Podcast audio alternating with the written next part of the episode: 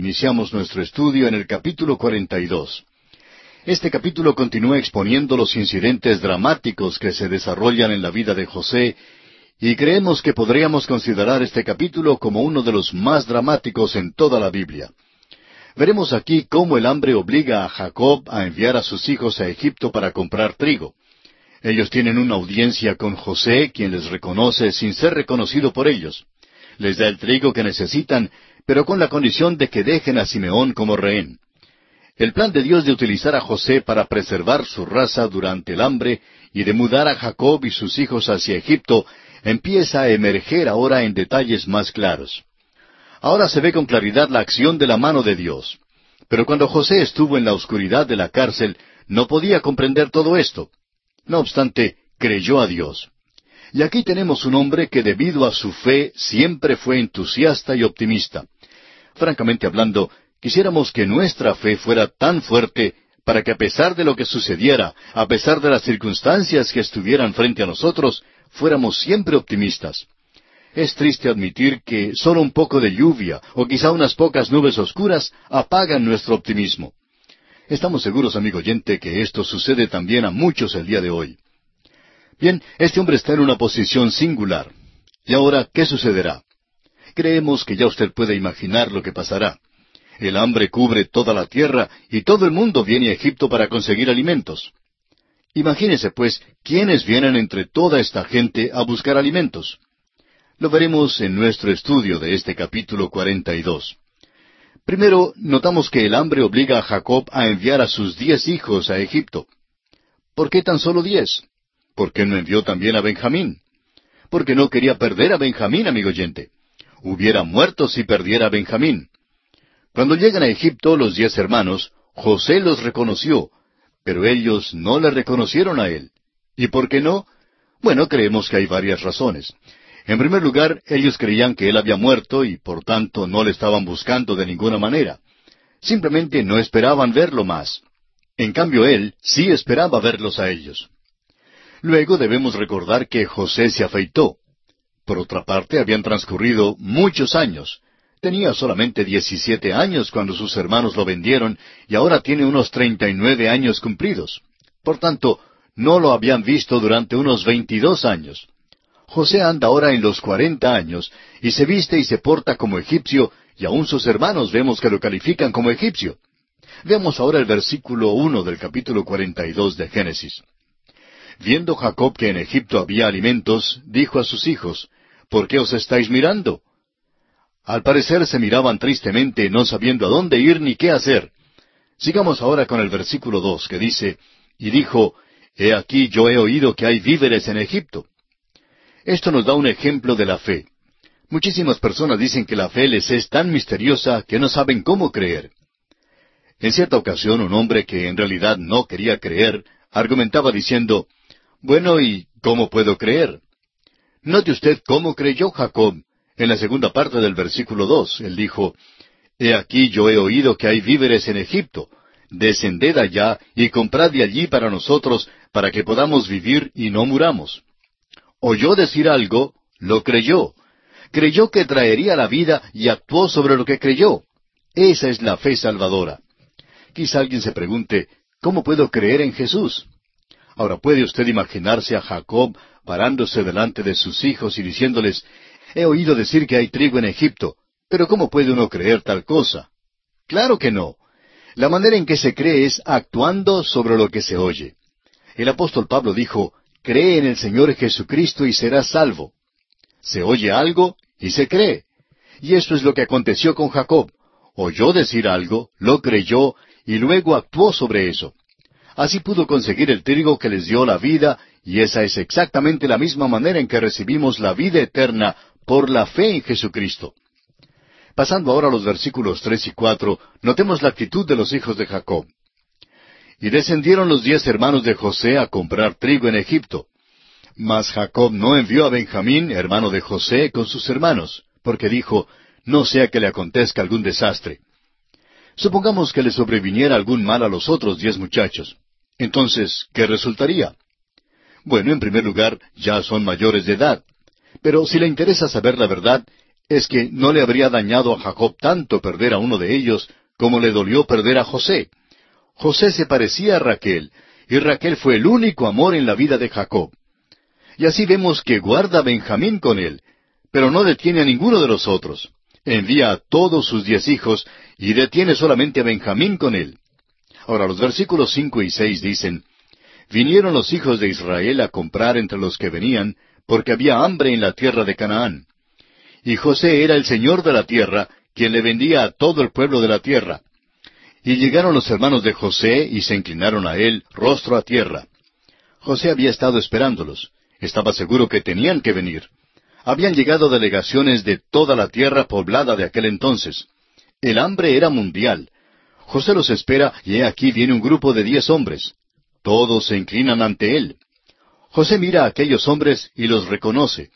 Y usted tal vez se pregunte, ¿en qué pensaría José? Pues, ¿en qué piensa usted, amigo oyente? ¿Se acuerda de los sueños de José, en los cuales las espigas de sus hermanos se inclinaban ante la espiga de José? Aquí está pues el cumplimiento literal de estos sueños. Ciertamente esto aumentó su confianza de que Dios le estaba guiando.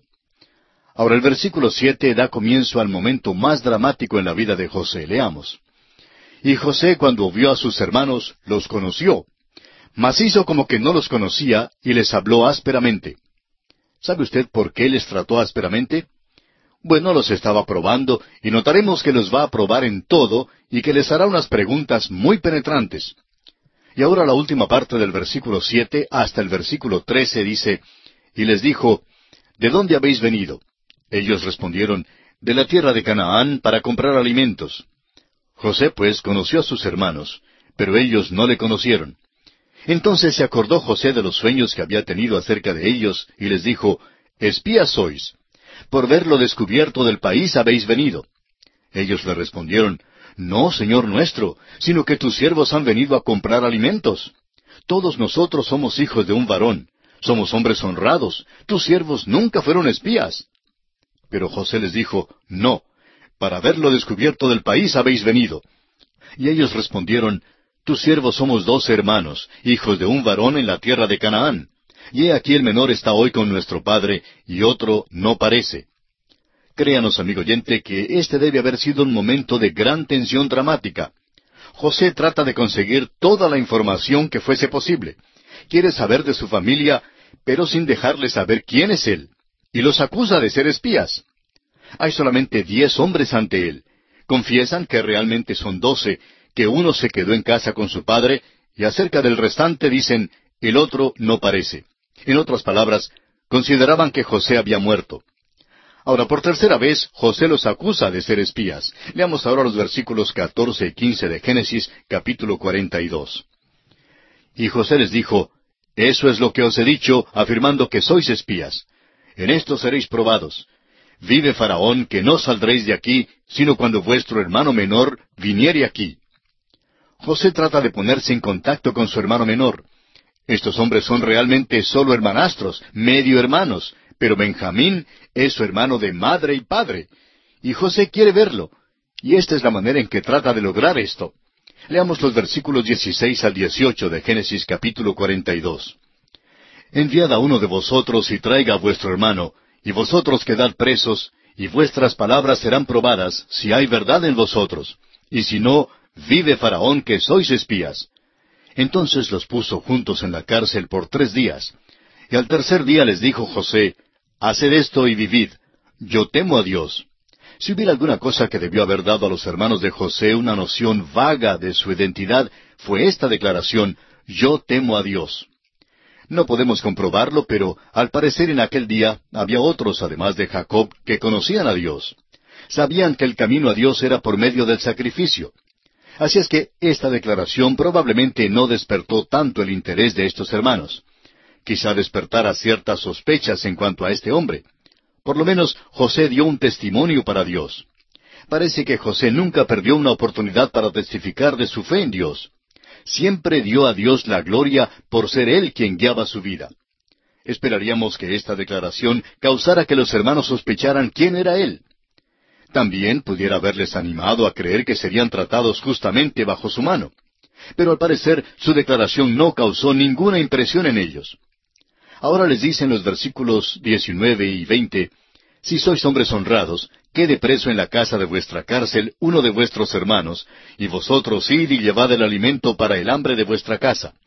Pero traeréis a vuestro hermano menor, y serán verificadas vuestras palabras, y no moriréis. Y ellos lo hicieron así. No nos olvidemos que los hermanos de José ya eran hombres. Algunos contaban ya con más de cincuenta años. Ahora ellos se encuentran en un apuro verdadero. Son tratados duramente por un hombre que teme a Dios, pero tienen miedo porque no saben lo que hará con ellos. José usa el pretexto de estarlos probando para ver si son hombres honrados o no, y les advierte que no pueden volver sin su hermano menor. Claro que lo que él quiere es que su hermano menor venga en el próximo viaje, así es que tienen que dejar a uno de los hermanos como rehén allá en Egipto. Leamos ahora el versículo 21. Y decían el uno al otro, verdaderamente hemos pecado contra nuestro hermano, pues vimos la angustia de su alma cuando nos rogaba y no le escuchamos.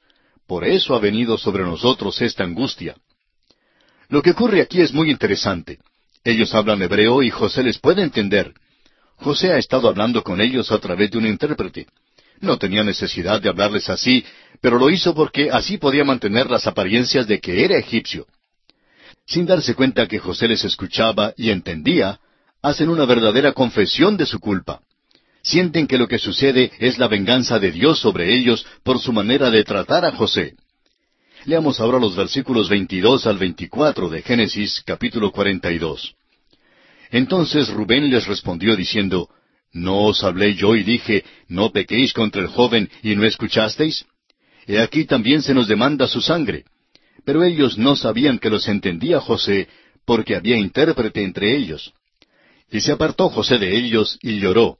Después volvió a ellos y les habló, y tomó de entre ellos a Simeón y lo aprisionó a vista de ellos. Ahora lo que ocurre aquí es que José los escuchó y oyó decir que ahora estaban arrepentidos se dio cuenta que lo estaban de corazón, pues dicen que esta angustia les llegó por causa de la maldad que habían hecho contra José. José oye su confesión y queda muy conmovido. ¿Cómo le hubiera gustado acercarse para abrazarlos a cada uno y darles la bienvenida llamándolos hermanos? Pero no se atreve a hacerlo, porque si lo hiciera, nunca habría conseguido que Benjamín viniera. Por tanto, deseaba probarlos aún más. Les dio una prueba verdadera ahora. Tienen que dejar a uno de sus hermanos y resulta ser Simeón quien se quedará. José está tan cargado de emociones en este momento que tiene que llorar, pero se aparta de ellos, se lava la cara y luego regresa de nuevo como si nada hubiera acontecido. No tenemos ninguna idea por qué dejaron a Simeón. Pensamos que quizá hicieron su elección mientras José se había apartado de ellos ante estas fuertes emociones. Eligieron pues a Simeón y José aceptó tal selección. Ahora el versículo 25 dice, Después mandó José que llenaran sus sacos de trigo y devolviesen el dinero de cada uno de ellos, poniéndolo en su saco, y les diesen comida para el camino, y así se hizo con ellos. José simplemente no pudo quitar el dinero de sus hermanos. Por tanto, mandó a los hombres que llenaran los sacos y que devolvieran el dinero y lo metieran dentro de los sacos. Y así se hizo con ellos. Y ahora los versículos 26 al 28 y ellos pusieron su trigo sobre sus asnos y se fueron de allí. Pero abriendo uno de ellos su saco para dar de comer a su asno en el mesón, vio su dinero que estaba en la boca de su costal, y dijo a sus hermanos, Mi dinero se me ha devuelto, y helo aquí en mi saco. Entonces se les sobresaltó el corazón, y espantados dijeron el uno al otro, ¿Qué es esto que nos ha hecho Dios? No es difícil reconocer la culpa que sentían estos hombres ven la mano de Dios en sus vidas y sienten que la restitución de su dinero es como un juicio de Dios sobre ellos. Esto que ordinariamente habría sido una buena noticia y algo maravilloso que el dinero les fuera devuelto, se convierte en motivo de angustia para ellos.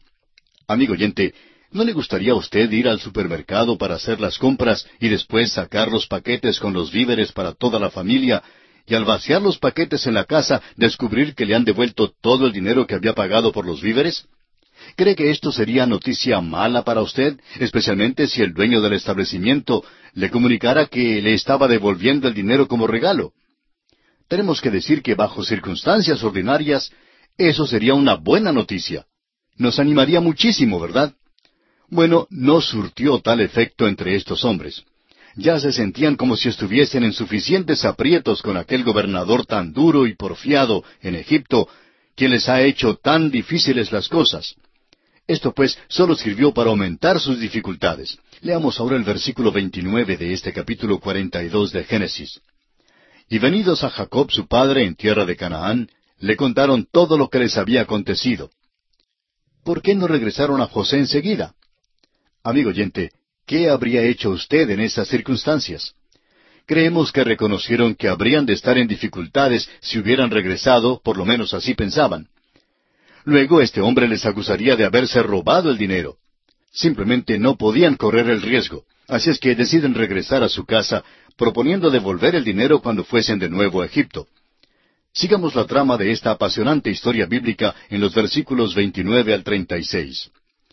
Y venidos a Jacob su padre en tierra de Canaán, le contaron todo lo que les había acontecido, diciendo, Aquel varón, el Señor de la tierra, nos habló ásperamente y nos trató como a espías de la tierra. Y nosotros le dijimos, Somos hombres honrados, nunca fuimos espías. Somos dos hermanos, hijos de nuestro padre. Uno no parece, y el menor está hoy con nuestro padre en la tierra de Canaán.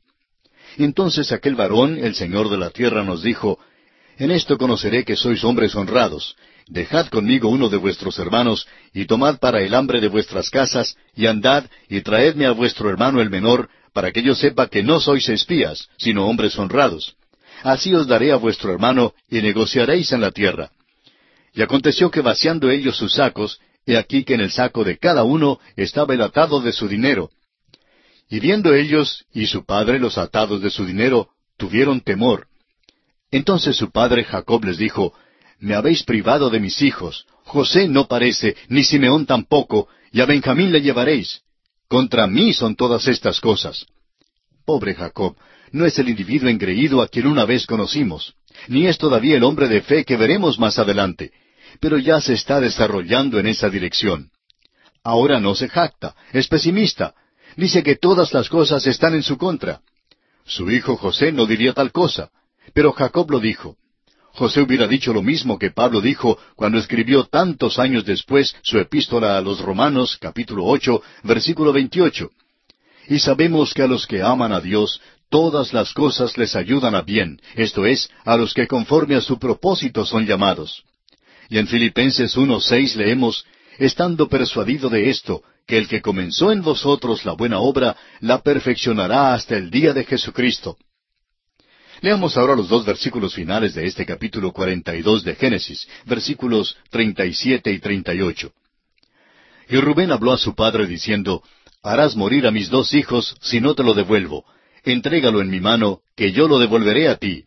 Y él dijo, No descenderá mi hijo con vosotros, pues su hermano ha muerto y él solo ha quedado. Y si le aconteciere algún desastre en el camino por donde vais, haréis descender mis canas con dolor al Seol. La vida de Jacob se desenvolvía alrededor de la vida de su hijo Benjamín. José era su favorito porque era el primogénito de su amada Raquel. La ausencia de José era una angustia constante para Jacob. Ahora enfrenta la posibilidad de perder al otro hijo de Raquel y dice que si eso llega a suceder, morirá. Con toda sinceridad creemos que realmente moriría, pues su vida estaba involucrada por completo en la vida de su hijo Benjamín. Dijo, es el hijo de mi mano derecha, es mi bastón, me apoyo sobre él. Y esto es precisamente lo que había hecho durante ya muchos años.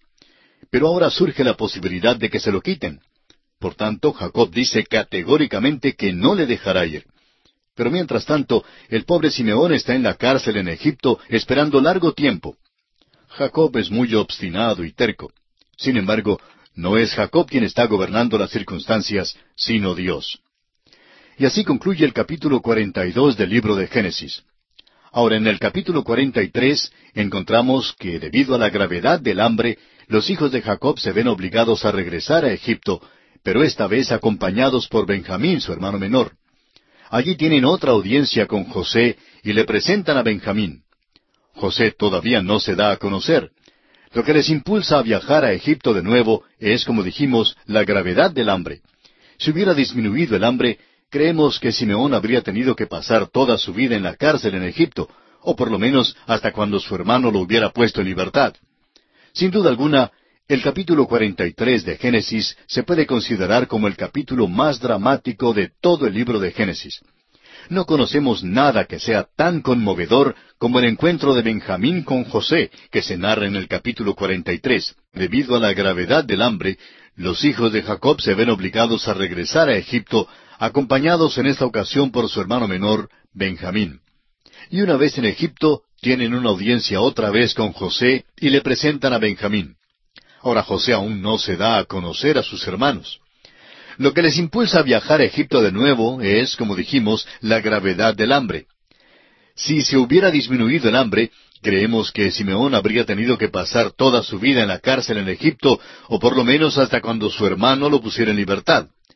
Sin duda, este capítulo 43 es otro de los capítulos dramáticos en el libro de Génesis. No conocemos nada que sea tan conmovedor como el encuentro de Benjamín con José. Leamos los primeros dos versículos de este capítulo 43 de Génesis. El hambre era grande en la tierra, y aconteció que cuando acabaron de comer el trigo que trajeron de Egipto, les dijo su padre, Volved y comprad para nosotros un poco de alimento. Jacob se daba cuenta que morirían de hambre si no iban a Egipto. En el versículo tres vemos que Judá es quien responde a su padre. Respondió Judá diciendo, Aquel varón nos protestó con ánimo resuelto, diciendo, No veréis mi rostro si no traéis a vuestro hermano con vosotros. Al decir aquel varón, Judá por supuesto se refiere a su hermano José, aunque ellos mismos no lo sabían todavía. Pero Judá continúa hablando en esta misma porción bíblica y dice en los versículos cuatro y cinco de este capítulo cuarenta y tres de Génesis, si enviares a nuestro hermano con nosotros, descenderemos y te compraremos alimento. Pero si no le enviares, no descenderemos, porque aquel varón nos dijo, No veréis mi rostro si no traéis a vuestro hermano con vosotros. José les había dado una orden y ellos la entendían muy bien. O llevaban a Benjamín o no iban. Era así de sencillo. Ahora el pobre Jacob está realmente frustrado, como lo vemos en los versículos seis y siete de este capítulo cuarenta y tres de Génesis. Dijo entonces Israel, ¿Por qué me hicisteis tanto mal declarando al varón que teníais otro hermano? Y ellos respondieron, Aquel varón nos preguntó expresamente por nosotros y por nuestra familia, diciendo, ¿Vive aún vuestro padre? ¿Tenéis otro hermano? Y le declaramos conforme a estas palabras. ¿Acaso podíamos saber que Él nos diría, haced venir a vuestro hermano? Jacob no se daba cuenta que ya José lo sabía todo, y así expresó su deseo de que sus hijos hubieran guardado silencio en cuanto a Benjamín. Los hermanos realmente eran muy razonables en su contestación a su padre, y dijeron que no había sido su intención declararlo todo, pero que el varón egipcio había seguido indagándoles. José quería obtener su información y no dejaría de indagarles hasta cuando la obtuviera. Nosotros bien sabemos eso. Leamos entonces los versículos ocho al diez de Génesis capítulo cuarenta y tres. Entonces Judá dijo a Israel su padre, Envía al joven conmigo, y nos levantaremos e iremos, a fin de que vivamos y no muramos nosotros, y tú y nuestros niños. Yo te respondo por él, a mí me pedirás cuenta. Si yo no te lo vuelvo a traer, y si no lo pongo delante de ti, seré para ti el culpable para siempre pues si no nos hubiéramos detenido, ciertamente hubiéramos ya vuelto dos veces. Vemos pues que Judá promete salir como fiador de Benjamín. Amigo oyente, usted y yo tenemos un fiador hoy día, Jesucristo, quien procedió precisamente de la tribu de Judá. El Señor Jesús tomó aquel puesto y llegó a constituirse en mi fiador. Tomó el lugar mío y mi condena.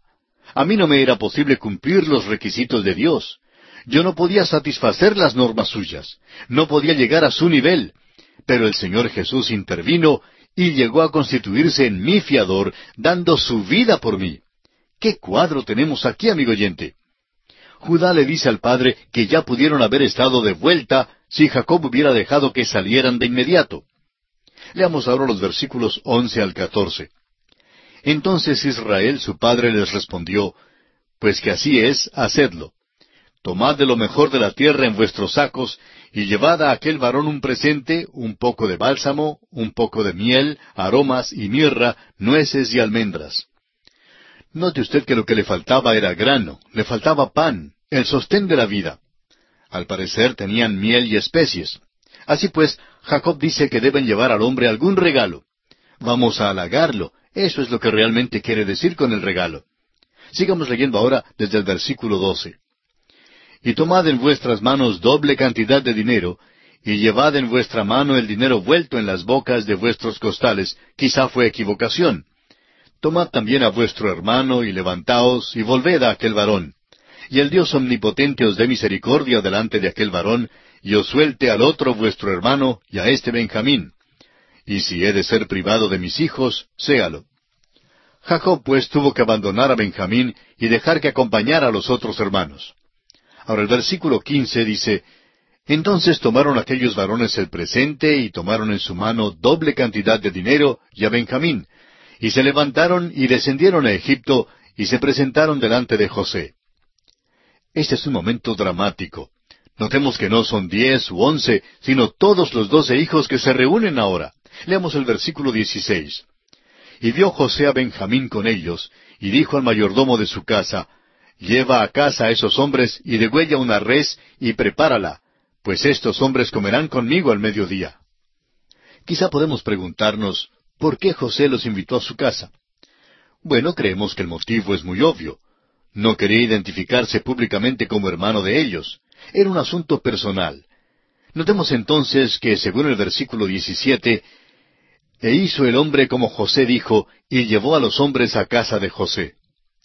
Ahora el versículo 18 refleja la situación tensa que vivían los hermanos de José. Entonces aquellos hombres tuvieron temor cuando fueron llevados a casa de José y decían, Por el dinero que fue devuelto en nuestros costales la primera vez nos han traído aquí para tendernos lazo y atacarnos y tomarnos por siervos a nosotros y a nuestros asnos. Estos hombres ahora sí que estaban aterrorizados. No podían imaginarse que él los convidaba a su casa para bien. Los había tratado tan ásperamente antes y ahora los convida al almuerzo en su propia casa. De nuevo, hay algo aquí que, bajo circunstancias ordinarias, hubiera sido algo de qué jactarse. Amigo oyente, ¿no se jactaría usted si el presidente de su país le hubiera convidado a su casa para cenar con él? Seguramente usted lo consideraría un honor y privilegio maravilloso. Sin embargo, para estos hombres, tal invitación no les produjo ningún gozo y es que tenían un complejo de culpabilidad.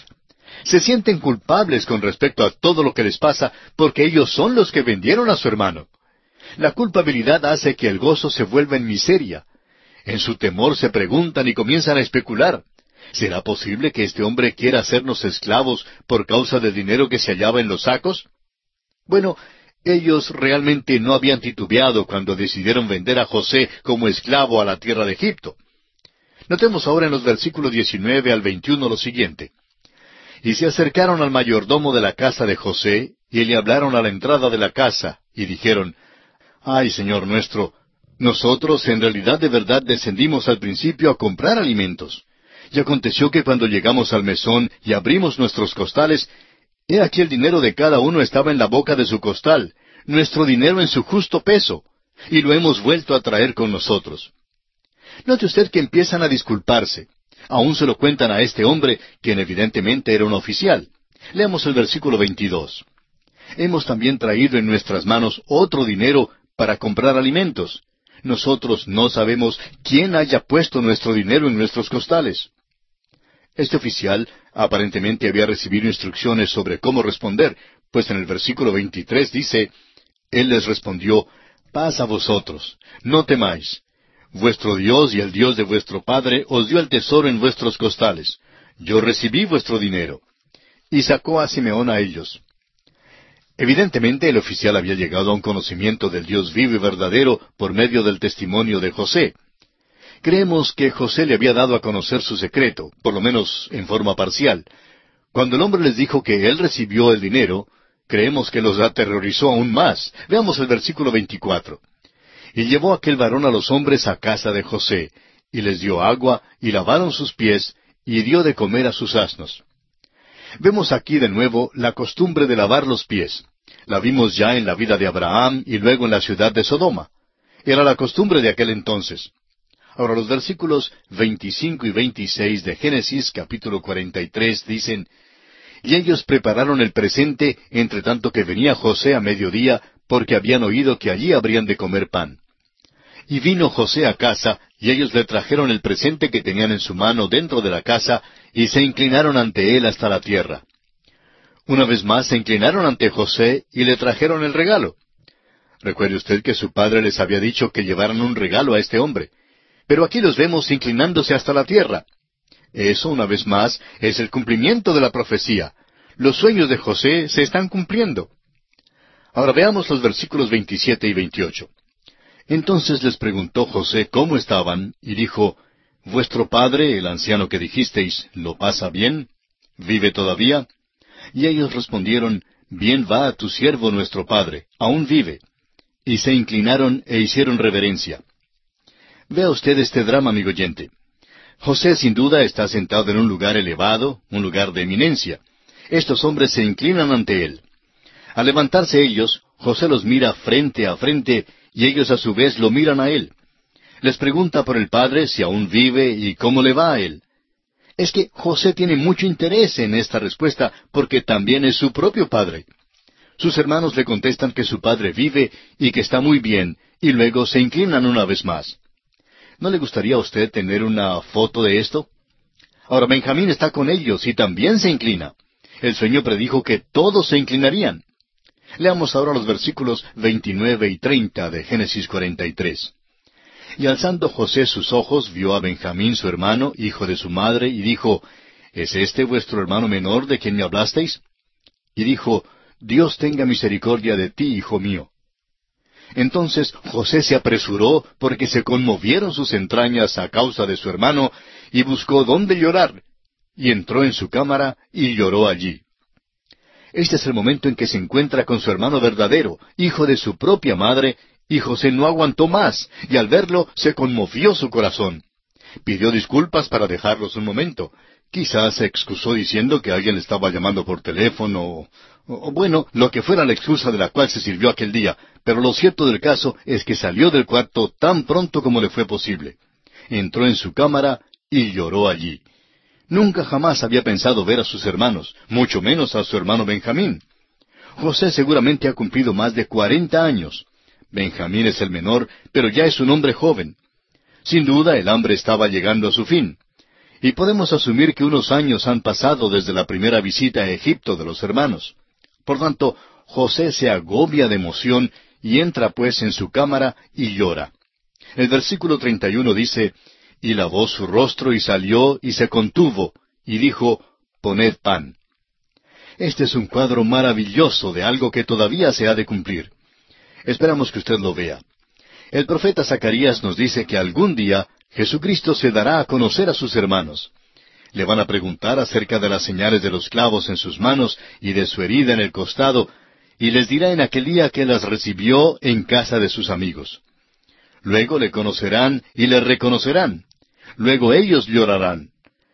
Él es quien ha provisto la salvación para ellos. Él es quien les ha provisto la redención. Eso tendrá lugar cuando el Señor Jesús venga de nuevo a la tierra. Se revelará a sus hermanos la nación de Israel. Habrá un remanente que le conocerá. Habrá también muchos que no creyeron en Él cuando vino por primera vez, pero que entonces le reconocerán como su Mesías prometido. Recuerde usted que los hermanos de José fueron los mismos que lo entregaron a la esclavitud. Lo vendieron, se desprendieron de él. Ahora se dará a conocer a sus hermanos. Algún día el Señor Jesucristo también hará eso. Amigo cristiano que nos escucha, usted debe cuidarse mucho del antisemitismo. No importa cuán ciega haya sido la nación de Israel, ni importa lo que se señale hoy en día, ni que no siempre nos causen la mejor impresión. La verdad queda todavía y tenemos que reconocerla de que son los hermanos de nuestro Señor Jesucristo. Y vendrá el día cuando Él se dará a conocer a ellos. Leamos ahora el versículo 32 y pusieron para él aparte y separadamente para ellos, y aparte para los egipcios que con él comían, porque los egipcios no pueden comer pan con los hebreos, lo cual es abominación a los egipcios. José regresó y ordenó que sirvieran la comida. Era un almuerzo extraordinario. Los hermanos debieron haberse fijado en algunas cosas con respecto a esa comida, aunque estaban tan atemorizados. José no comió con los egipcios, los egipcios comieron aparte. José estaba separado de ellos. Los hermanos pudieron haber pensado que lo hacía simplemente porque José era de alto rango. Y ahora leamos los versículos 33 y 34, versículos finales del capítulo 43 de Génesis, que dicen, Y se sentaron delante de él, el mayor conforme a su primogenitura, y el menor conforme a su menor edad, y estaban aquellos hombres atónitos, mirándose el uno al otro. Y José tomó viandas de delante de sí para ellos, mas la porción de Benjamín era cinco veces mayor que cualquiera de la de ellos. Y bebieron y se alegraron con él. Note usted que lo sentó en orden cronológico según sus edades. José puso tal vez tarjetas en la mesa y sentó a Rubén en su lugar propio, sentó también a Benjamín en su propio lugar. Todos los hermanos se sentaron en su debido orden y se quedaron atónitos, preguntándose cómo era que él podía saber todo eso. Pero todavía no sospechaban nada en cuanto a quién era él, porque están cegados. Note usted también que era él quien servía los platos, y de nuevo no pudo refrenarse de mostrar sus sentimientos, su afecto por su propio hermano Benjamín, y le sirvió cinco veces más que a los demás. El joven había pasado hambre y esta era la primera comida de la cual se gozaba en mucho tiempo. El versículo 34 concluye diciendo, y bebieron y se alegraron con él. Fue una ocasión verdaderamente gloriosa, y asimismo será también un día glorioso cuando Cristo se revele a sus hermanos. De esta manera, amigo oyente, concluimos nuestro estudio del capítulo 43 del libro de Génesis. Ahora, en el capítulo 44, José despide a sus hermanos con los costales llenos de trigo, habiendo incluido su propia copa de plata en el costal de Benjamín. Envía luego al mayordomo a buscarlos, acusándolos de robar la copa. La copa es encontrada en el costal de Benjamín, y Judá procede a interceder elocuentemente por la vida de Benjamín. Una vez más tenemos aquí un capítulo dramático y maravilloso. José tiene otra cosa preparada en secreto cuando despide a sus hermanos con el trigo y es el examinar a sus hermanos con respecto a su afecto y amor para con Benjamín y su padre. No olvidemos que lo habían vendido a él como esclavo. Ahora José se preguntaría, ¿habrán cambiado de corazón? ¿Habría uno entre ellos que estuviera dispuesto a sacrificarse por su hermano? Le era necesario satisfacerse en cuanto a esto antes de darse a conocer a sus hermanos. La prueba que usa aquí le daría la evidencia absoluta de que sus hermanos no repetirían el episodio que él había experimentado antes en sus manos. Judá se constituye en vocero del grupo y aquí se ve algo maravilloso. Está dispuesto a tomar el lugar de Benjamín, y su defensa elocuente a favor de Benjamín es uno de los pasajes más conmovedores en la Biblia.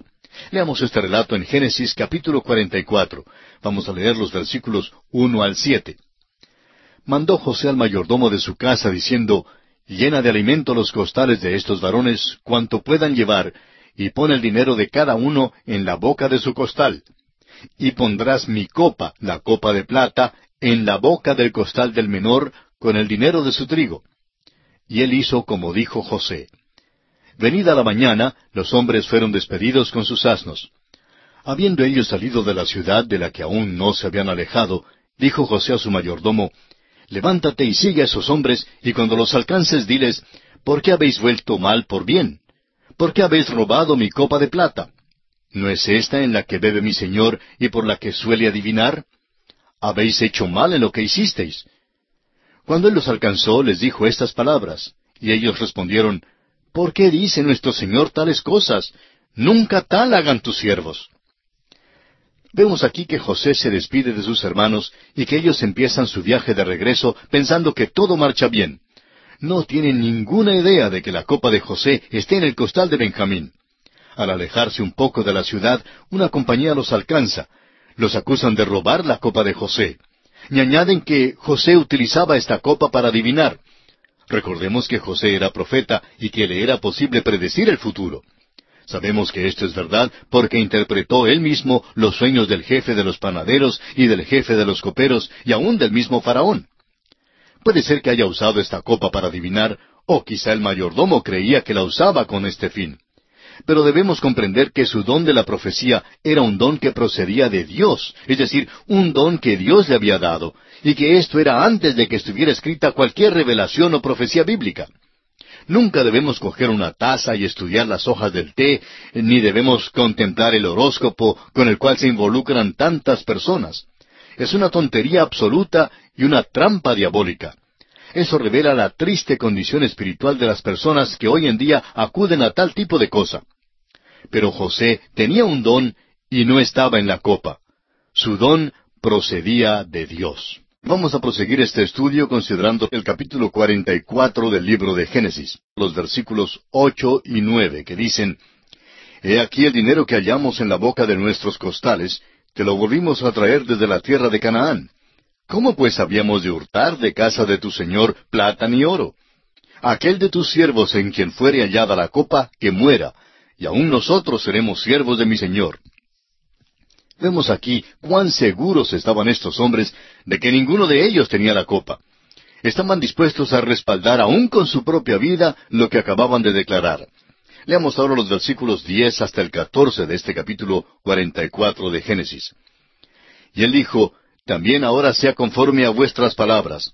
Aquel en quien se hallare será mi siervo, y vosotros seréis sin culpa. Ellos entonces se dieron prisa, y derribando cada uno su costal en tierra, abrió cada cual el costal suyo. Y buscó, desde el mayor comenzó, y acabó en el menor, y la copa fue hallada en el costal de Benjamín. Entonces ellos rasgaron sus vestidos y cargó cada uno su asno y volvieron a la ciudad. Podemos asegurarnos que no volverían a casa sin llevar a Benjamín.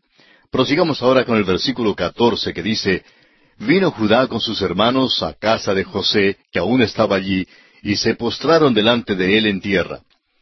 Aquí tenemos aún otra ocasión en que se postran ante su hermano. Esta vez es con espanto e intensa emoción. Avancemos ahora con el versículo quince. Y les dijo José, ¿qué acción es esta que habéis hecho? ¿No sabéis que un hombre como yo sabe adivinar? Notemos que Judá se adelanta y ahora la nobleza de este hombre realmente resalta. Fue de la tribu de Judá de quien procedió el Salvador. Este hombre da uno de los discursos más excelentes que la historia jamás haya registrado confiesa que es por causa del pecado de ellos que esto les ha sucedido. Leamos los versículos 16 y 17 de Génesis capítulo 44. Entonces dijo Judá, ¿qué diremos a mi Señor? ¿Qué hablaremos o con qué nos justificaremos? Dios ha hallado la maldad de tus siervos.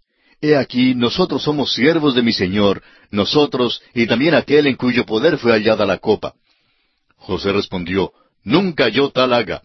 El varón en cuyo poder fue hallada la copa, él será mi siervo. Vosotros id en paz a vuestro padre. Ahora José desea probarlos más con respecto a su amor para con su hermano. Dice que Benjamín es el culpable y por tanto es Benjamín quien tiene que quedarse. Recuerde que ellos lo habían vendido a él como esclavo. Ahora él dice simplemente, dejad a Benjamín aquí y me servirá de esclavo. José estaba dispuesto a dejar que los otros volvieran a la casa sin Benjamín. Veamos ahora una vez más la nobleza de Judá en los versículos 18 al 29. Entonces Judá se acercó a él y dijo, Ay, Señor mío, te ruego que permitas que hable tu siervo una palabra en oídos de mi Señor, y no se encienda tu enojo contra tu siervo, pues tú eres como Faraón. Mi Señor preguntó a sus siervos diciendo, ¿Tenéis padre o hermano? Y nosotros respondimos a mi Señor, tenemos un padre anciano y un hermano joven, pequeño aún, que le nació en su vejez, y un hermano suyo murió, y él solo quedó de los hijos de su madre, y su padre lo ama. Y tú dijiste a tus siervos, traédmelo, y pondré mis ojos sobre él. Y nosotros dijimos a mi señor, el joven no puede dejar a su padre, porque si lo dejare su padre morirá. Y dijiste a tus siervos, si vuestro hermano menor no desciende con vosotros, no veréis más mi rostro. Aconteció pues que cuando llegamos a mi padre, tu siervo, le contamos las palabras de mi señor, y dijo nuestro padre, Volved a comprarnos un poco de alimento. Y nosotros respondimos, No podemos ir. Si nuestro hermano va con nosotros, iremos, porque no podemos ver el rostro del varón si no está con nosotros nuestro hermano el menor. Entonces tu siervo, mi padre, nos dijo, Vosotros sabéis que dos hijos me dio a luz mi mujer, y el uno salió de mi presencia, y pienso de cierto que fue despedazado, y hasta ahora no lo he visto. Y si tomáis también a éste de delante de mí, y le acontece algún desastre, haréis descender mis ganas con dolor al Seol. Creemos que Judá aquí en esta declaración hace un recuento de lo que ha pasado y describe la condición de su padre. En realidad al padre lo han engañado y ahora José se da cuenta de esto. Ahora sabe exactamente lo que sus hermanos le habían dicho a su padre en cuanto a lo que le había sucedido tantos años atrás. Creemos que esta es una confesión verdadera ahora. Creemos que es la primera vez que alguno de ellos ha dicho precisamente lo que había pasado. Habían dicho previamente que José no pareció, dando a entender que estaba muerto. Nunca antes habían contado lo que realmente aconteció. Podemos ver algo más. Jacob crece en la gracia, pero no ha madurado todavía por la sencilla razón de que en vez de confiar en el Señor, se apoya en su hijo Benjamín. Si algo le hubiera pasado a Benjamín, esto lo hubiera matado y habría ido al sepulcro. Amigo oyente, hay cristianos hoy en día que demuestran una fe maravillosa en Dios en la hora en que llega la muerte para un ser amado. Otros, en realidad, se afligen cuando llega esta hora. No importa cuánto ame uno a un ser querido, amigo oyente, si usted es hijo de Dios, y si Él es hijo de Dios, usted sabe que un día volverá a verlo de nuevo. El que anda por fe no se aflige en tal hora. Por eso reconocemos que Jacob no ha madurado. Sí, crece en la gracia, pero todavía no confía completamente en Dios. Leamos ahora los versículos treinta al treinta y cuatro, donde Judá continúa hablando. Ahora pues, cuando vuelva yo a tu siervo mi padre, si el joven no va conmigo, como su vida está ligada a la vida de él, sucederá que cuando no vea al joven, morirá, y tus siervos harán descender las canas de tu siervo nuestro padre con dolor al Seol. Como tu siervo salió por fiador del joven con mi padre, diciendo, Si no te lo vuelvo a traer, entonces yo seré culpable ante mi padre para siempre, te ruego, por tanto, que quede ahora tu siervo en lugar del joven por siervo de mi señor, y que el joven vaya con sus hermanos. Porque, ¿cómo volveré yo a mi padre sin el joven? No podré por no ver el mal que sobrevendrá a mi padre. ¿Nota usted la ansiedad que siente Judá por Jacob su padre? Judá se constituye en el vocero del grupo, pero creemos que cualquiera de los otros hermanos hubiera expresado el mismo sentimiento. Judá está dispuesto a tomar el lugar de Benjamín. José ahora sabe los resultados de la prueba a que ha sometido sus hermanos. Amigo oyente, vino uno de la línea de Judá y llevó la pena por los culpables de todo el mundo. Tomó el lugar de los culpables, así como Judá aquí estaba dispuesto a tomar el lugar de Benjamín. El apóstol Pablo nos dice en su carta a los Romanos capítulo cinco versículo ocho, Mas Dios muestra su amor para con nosotros en que siendo aún pecadores, Cristo murió por nosotros. Y esto quiere decir, amigo oyente, que murió por usted y murió por mí también. Y así concluimos nuestro estudio del capítulo 44 del libro de Génesis. Y entramos al capítulo 45. La historia de José sigue adelante. José se identifica ante sus hermanos y después de una reunión compasiva los envía a su padre Jacob con una invitación para que todos vengan hasta Egipto. Leamos los primeros dos versículos de este capítulo 45 de Génesis. No podía ya José contenerse delante de todos los que estaban al lado suyo y clamó, Haced salir de mi presencia a todos. Y no quedó nadie con él al darse a conocer José a sus hermanos. Entonces se dio a llorar a gritos, y oyeron los egipcios, y oyó también la casa de Faraón. Esta vez José no pudo salir del cuarto, simplemente se soltó en llanto. Nadie sabe la razón excepto José. No le fue posible encubrir más su identidad sabiendo que había probado completamente a sus hermanos. No había otro motivo para encubrir su identidad. Sus hermanos en este momento no saben por qué llora, ni los siervos que están allí presentes. Por tanto, José los manda a salir a todos para darse a conocer a sus hermanos. Viene el día cuando el Señor Jesús se dará a conocer a sus hermanos. Vino la primera vez a lo suyo y los suyos no le recibieron. Lo entregaron para ser crucificado. Llegará el día cuando vendrá por segunda vez y se dará a conocer a los suyos. En aquel día, como dice Zacarías capítulo 13, versículo 6, y le preguntarán, ¿qué heridas son estas en tus manos? Y él responderá, con ellas fui herido en casa de mis amigos. Nos dicen que en aquel día se abrirá en Jerusalén un manantial para la purificación. Esto es un cuadro de aquel día lo que vemos aquí con José. José estaba tan cargado de emoción que no podía contenerse. Se podía oír el llanto hasta en el palacio de Faraón mismo no podían comprender qué era lo que estaba pasando en la casa de José. Leamos ahora el versículo tres. Y dijo José a sus hermanos, Yo soy José. ¿Vive aún mi padre? y sus hermanos no pudieron responderle porque estaban turbados delante de él. La palabra turbados en nuestra traducción no es realmente una palabra lo suficientemente fuerte. En realidad los hermanos tenían terror ante su presencia. Si antes tenían miedo, ahora estaban aterrorizados de veras. Había transcurrido un lapso de veinticinco años desde que lo habían visto la última vez cuando lo vendieron a los ismaelitas. Créame, amigo oyente, que estaban seguros que ahora José desearía vengarse de ellos.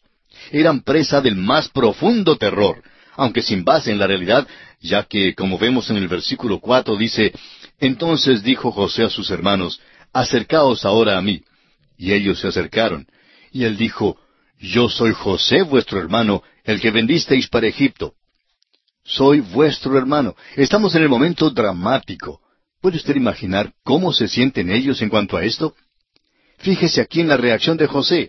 No está enojado y no busca venganza. Buscar venganza sería la reacción humana y natural. Pero ¿por qué no quiere vengarse? La explicación la encontramos en los versículos cinco al ocho. Ahora pues, no os entristezcáis, ni os pese de haberme vendido acá, porque para preservación de vida me envió Dios delante de vosotros pues ya ha habido dos años de hambre en medio de la tierra, y aún quedan cinco años en los cuales ni habrá arada ni ciega. Y Dios me envió delante de vosotros para preservaros posteridad sobre la tierra, y para daros vida por medio de gran liberación. Así pues, no me enviasteis acá vosotros, sino Dios, que me ha puesto por padre de Faraón, y por señor de toda su casa, y por gobernador en toda la tierra de Egipto.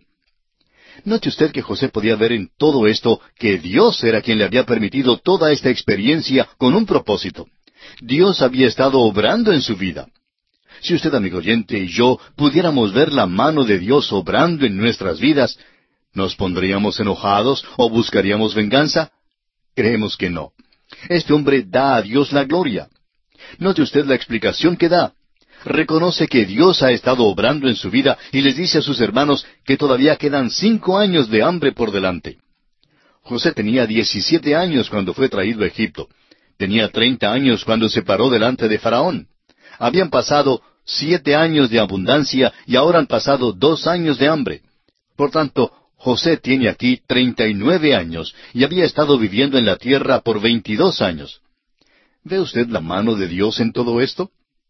Leamos ahora los versículos nueve al once de Génesis capítulo cuarenta y cuatro, que dicen Daos prisa, id a mi padre y decidle, Así dice tu hijo José, Dios me ha puesto por señor de todo Egipto. Ven a mí, no te detengas. Habitarás en la tierra de Gosén, y estarás cerca de mí, tú y tus hijos, y los hijos de tus hijos, tus ganados y tus vacas, y todo lo que tienes. Y allí te alimentaré, pues aún quedan cinco años de hambre, para que no perezcas de pobreza, tú y tu casa y todo lo que tienes. Jacob y su familia no podían haber quedado vivos si se hubieran quedado en la tierra de Palestina durante ese período de hambruna. La muerte sería segura, así es que José quería traerlos a la tierra de Gosén, que en realidad era la mejor parte de la tierra. Era en aquella tierra donde Dios los iba a hacer una nación protegidos de lo demás del mundo la conducta de la familia había revelado que era necesario que salieran de la tierra de Canaán. Leamos ahora los versículos doce al quince de Génesis capítulo cuarenta y cinco. He aquí vuestros ojos ven, y los ojos de mi hermano Benjamín, que mi boca os habla. Haréis pues saber a mi padre toda mi gloria en Egipto, y todo lo que habéis visto, y daos prisa y traed a mi padre acá. Y se echó sobre el cuello de Benjamín su hermano, y lloró. Y también Benjamín lloró sobre su cuello. Y besó a todos sus hermanos y lloró sobre ellos. Y después sus hermanos hablaron con él. Creemos que se pararon allí absolutamente fascinados y que se postraron y se pararon, quedando sin palabras al escuchar hablar a José las palabras que parecían ser increíbles. Debían ser increíbles exceptuando que José estaba allí mismo delante de ellos. Hay una escena compasiva aquí entre dos hombres maravillosos, los hermanos José y Benjamín. Los otros hermanos no solo estaban perplejos, sino también aturdidos. No sabían qué decir, pero ahora al recobrar el juicio comienzan a hablar. Luego la noticia empieza a publicarse. Leamos el versículo 16. Y se oyó la noticia en la casa de Faraón diciendo, Los hermanos de José han venido. Y esto agradó en los ojos de Faraón y de sus siervos. Había tanto bullicio en la casa de José que todos lo podían oír. Faraón quiso saber lo que estaba ocurriendo y suponemos que preguntara a uno de los siervos de la casa de José en cuanto a esto. Este probablemente explicó que los once hombres que habían llegado de Canaán eran hermanos de José. Esto alegró grandemente a Faraón. Ahora, ¿por qué lo alegró?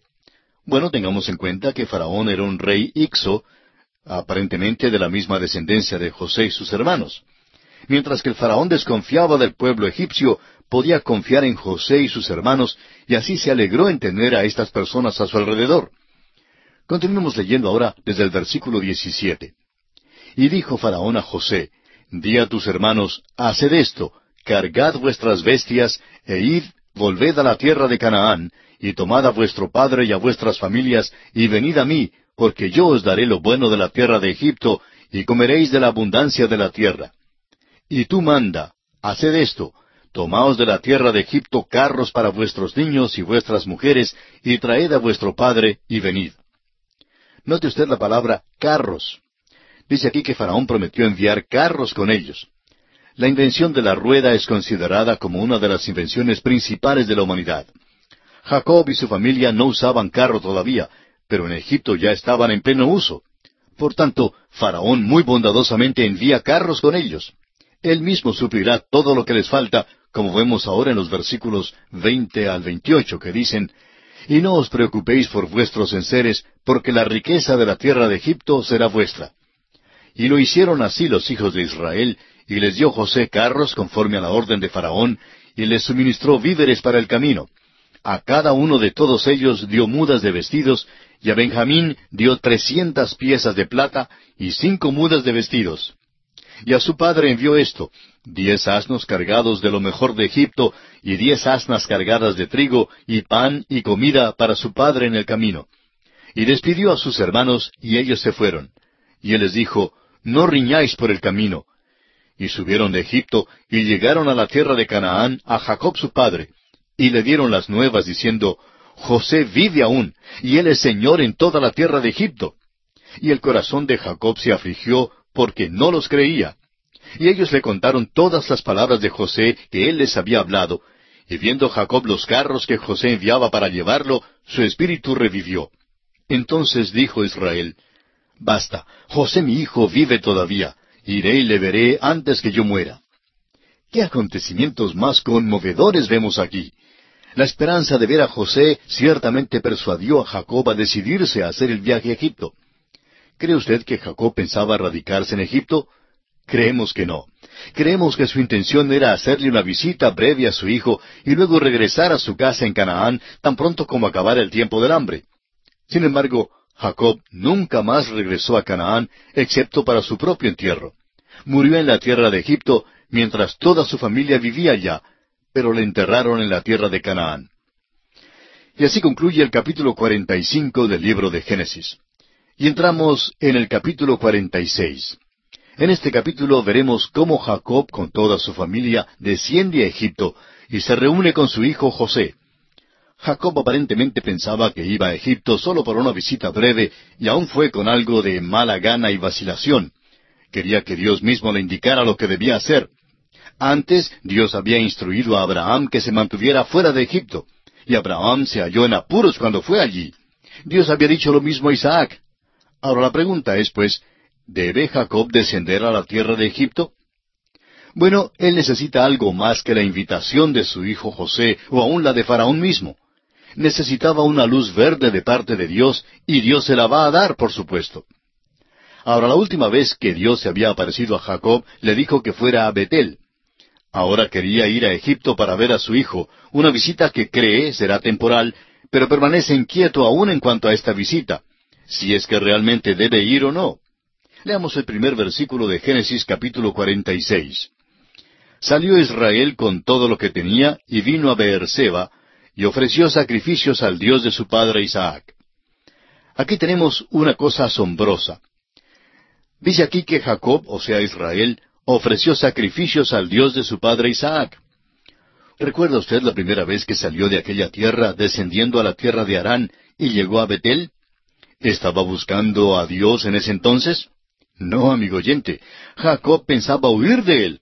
No buscaba la voluntad de Dios de ninguna manera, ni pedía su dirección. ¿Qué contraste había entre Jacob y el siervo de Abraham? El siervo de Abraham nunca avanzó sin buscar la dirección divina. Jacob, en cambio, había dado muchos pasos sin acudir a Dios. No creía que en manera alguna Dios le hiciera falta en su vida. Pasaron muchos años antes de aprender que ese no era el debido camino que debía seguir en su vida. ¿Cuántos cristianos hoy en día se pasan toda la semana dejando a Dios fuera de sus planes? Hacen sus propias decisiones, haciendo lo que les da la gana. Luego van a la iglesia los domingos y se portan como si fueran muy religiosos, creyéndose dispuestos a hacer la voluntad de Dios los domingos. Creen que la voluntad de Dios es asistir a la iglesia y quizá enseñar una clase en la escuela dominical. Luego, el mismo domingo, después del servicio de la mañana, le dicen, hasta el próximo domingo, adiós. Durante los demás días de la semana, Dios no está incluido en sus planes. Bueno, este hombre Jacob no acostumbraba a buscar a Dios ni a pedirle su dirección. Sin embargo, vemos aquí que ofrece sacrificios a Dios. Ahora se acerca a Dios. Y veremos que Dios es bondadoso para con él y se le aparece.